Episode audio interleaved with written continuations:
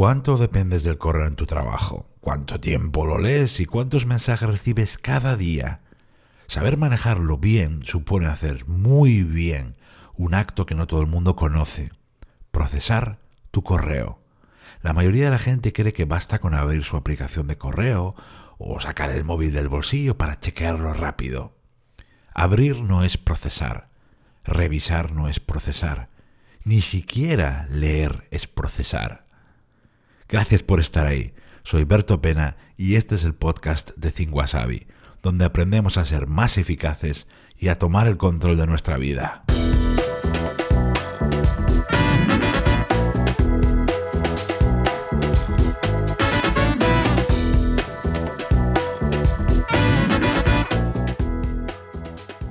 ¿Y de dónde viene la palabreja procesar? ¿Es que hay que ponerle nombre a todo para que suene mejor?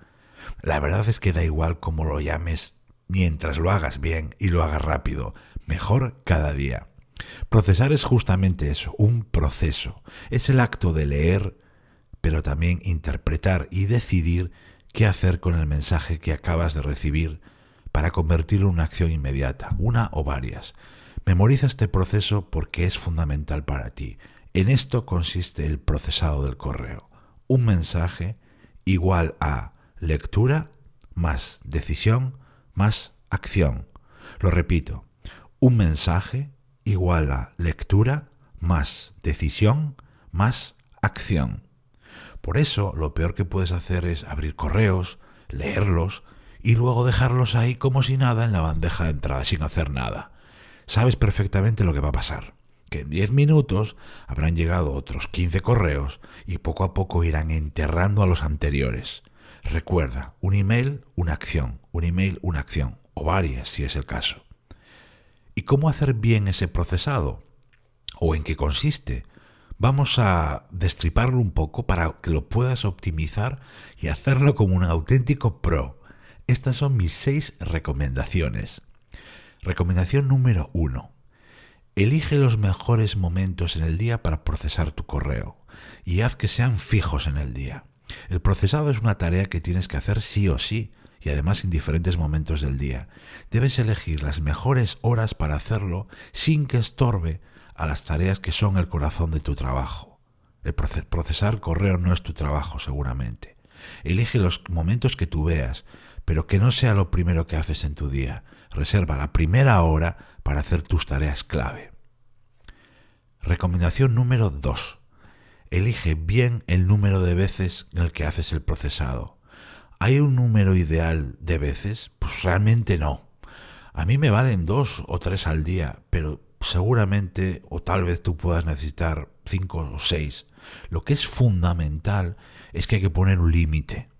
O de lo contrario vas a estar todo el día pendiente del correo y nunca vas a poder trabajar en las cosas importantes de verdad. Y esto es lo que le pasa a la mayoría de la gente. Recomendación número 3.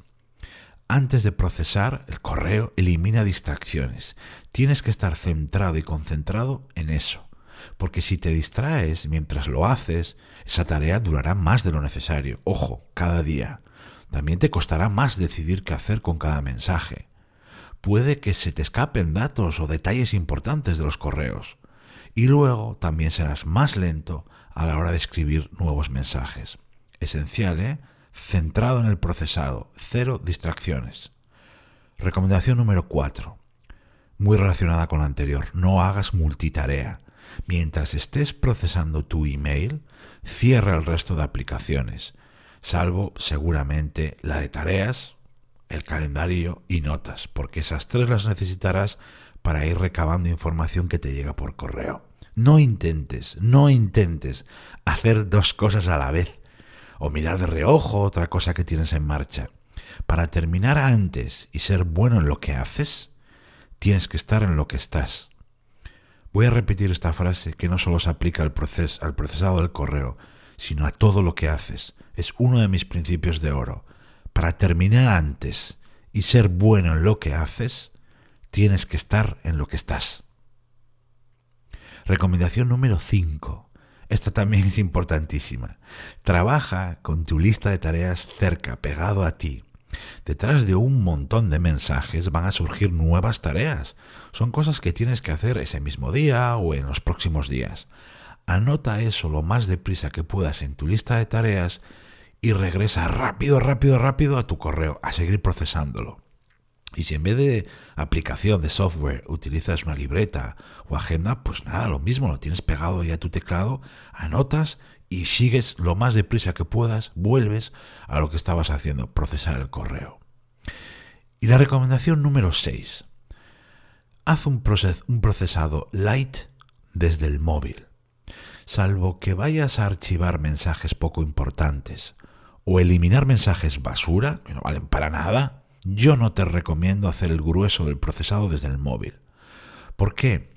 Porque la situación de procesado utilizando el móvil no suele ser la mejor, las mejores condiciones, porque puedes estar en la calle, en el coche, eh, en un taxi, en un bar, yo qué sé, y, ahí tu atención no está a tope con ello, no estás centrado en ello.